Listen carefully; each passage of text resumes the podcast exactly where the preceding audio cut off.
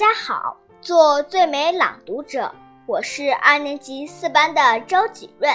今天我给大家朗读的故事是《伊索寓言》：徒劳的寒鸦。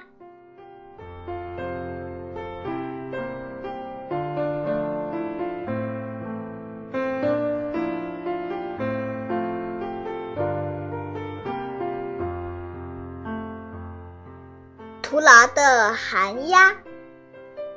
宙斯要选鸟类中最美丽的鸟为鸟王，大家都跑去梳洗打扮。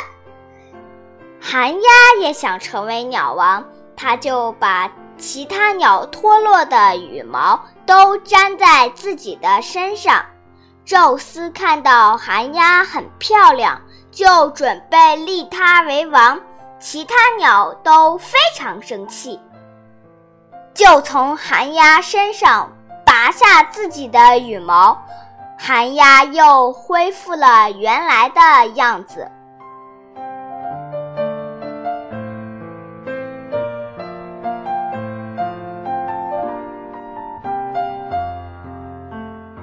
故事告诉我们。本不属于自己的东西被拿走后，就会原形毕露。